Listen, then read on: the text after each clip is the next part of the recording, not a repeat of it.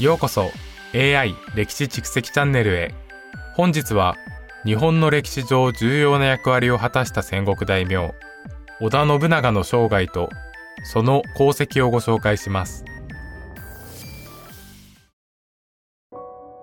1534年信長は尾張の武将の次男として生まれました。17歳で父の後を継いで織田家の当主となり敵対する武将を倒して領土を拡大牽制を固めていきました信長は冷酷さと野心で知られ目的を達成するためには手段を選びませんまた芸術や文化のパトロンでもあり日本に創造性と革新性の新しい時代を切り開くのに貢献したと言われています。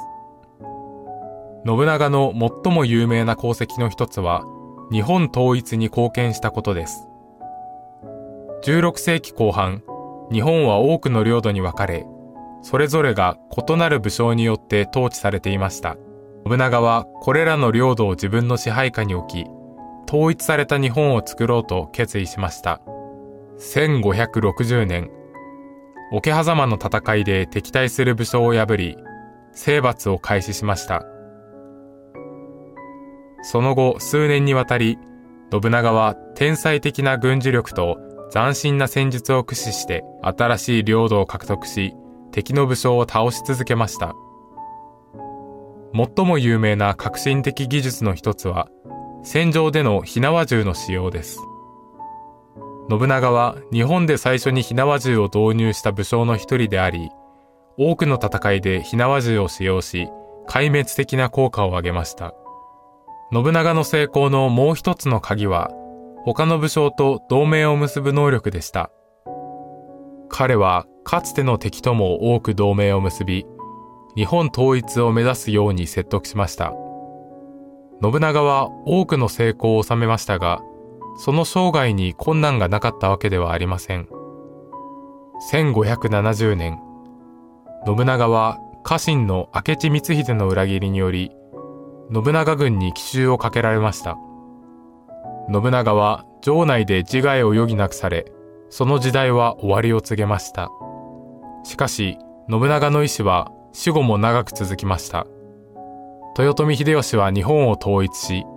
徳川家康は250年以上にわたって日本を支配する徳川幕府を設立しました。今日、信長は日本の歴史の中で最も重要な人物の一人として記憶されています。信長の武勇、革新的な戦術、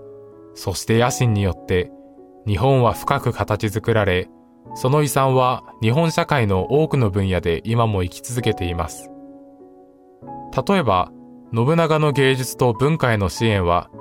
日本の創造性と革新の新時代を築くのに貢献しました。信長は、千利休をはじめとする多くの芸術家や作家を支援しました。さらに、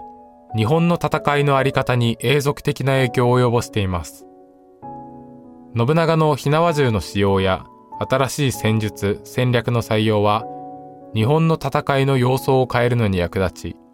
その遺産は現代日本の軍事から見ることができます。結論として、織田信長の生涯とその遺産は、野心、革新、